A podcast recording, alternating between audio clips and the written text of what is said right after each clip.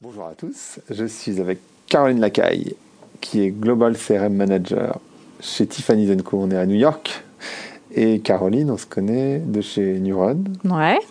Euh, on a travaillé ensemble euh, et on est arrivé à New York à peu près en même temps. Ouais, exactement.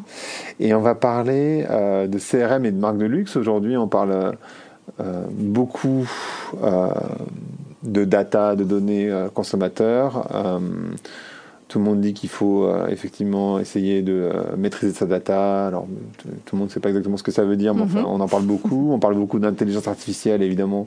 Sans data, il n'y a pas d'intelligence artificielle. Euh, le CRM, c'est pas forcément un concept très nouveau. pourtant, ben, les marques de luxe, j'ai l'impression qu'elles n'ont pas pris les devants sur le sujet. ça en est où aujourd'hui, le, le CRM et les marques de luxe?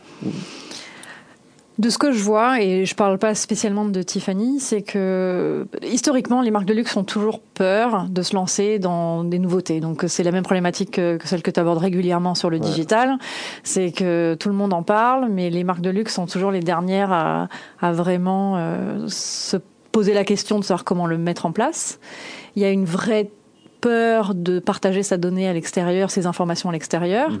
Donc typiquement, pour qu'une marque de luxe arrive très vite sur un créneau comme le digital ou le CRM, le mieux ce serait qu'elle passe par une agence spécialisée. Mais ça, c'est généralement pas du tout ce que font les marques de luxe.